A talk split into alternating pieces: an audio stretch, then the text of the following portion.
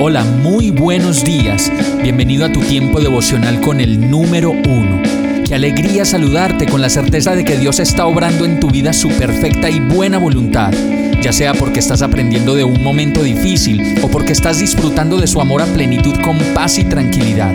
Llegó la hora de tomar tu Biblia, pues de seguro Dios te va a hablar, te va a reconfortar y lo mejor de todo, te va a dar las respuestas que estabas buscando. ¿Qué esperas? Vamos, súbete de una vez en este pequeño pero eterno vuelo devocional con destino al cielo.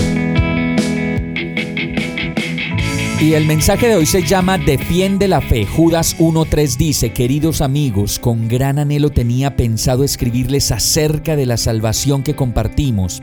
Sin embargo, ahora me doy cuenta de que debo escribirles sobre otro tema para rogarles que defiendan la fe que Dios ha confiado una vez y para siempre a su pueblo santo.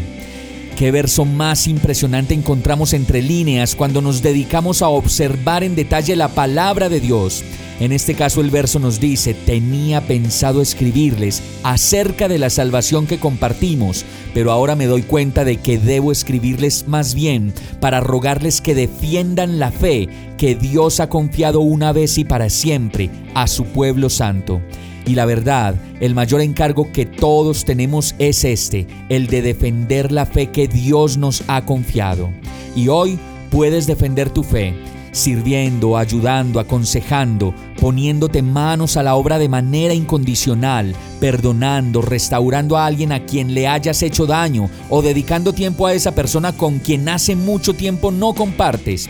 Hoy puedes defender tu fe tomando la decisión de no mentir más, de ser absoluta y completamente fiel a esa persona que amas buscando la pureza, buscando la felicidad, el buen ánimo, buscando arrepentirte, cambiar radicalmente eso que tanto te hace daño.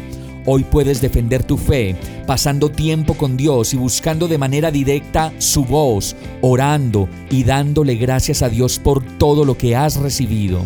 Finalmente, puedes defender tu fe hablándole a alguien más de Jesús y de la manera como verdaderamente cambió tu vida, cambió tu familia, tus finanzas, tu descanso, tu manera de mirar a los demás y por fin haciendo en la práctica lo que llevas tanto tiempo solo diciendo y quizá pontificando, pero no realmente experimentando con tus hijos, tu cónyuge o tú mismo.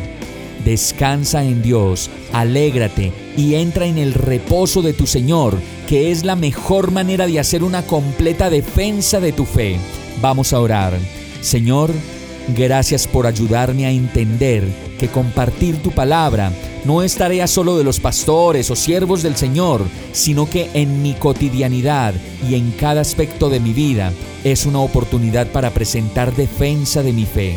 Solo quiero conocerte más y descifrar a tu lado entre las líneas de tu palabra el propósito que tienes para mi vida y lo que quieres que yo sea y haga. Te pertenezco y soy tuyo completamente en el nombre de Jesús. Amén. Hemos llegado al final de este tiempo con el número uno. No te detengas, sigue meditando durante todo tu día en Dios, descansa en Él, suelta los remos y déjate llevar por el viento suave y apacible de su Santo Espíritu. Solo compártelo con quien lo necesite y ames. Hoy, de la mano de Dios, todo será un gran día. Para más información visita nuestra página www.iglesiabierta.com o llámanos al 313-334-0116. Oramos y rogamos para que cada día te enamores más de Dios y para que no pares de pasar todo tu tiempo con el número uno.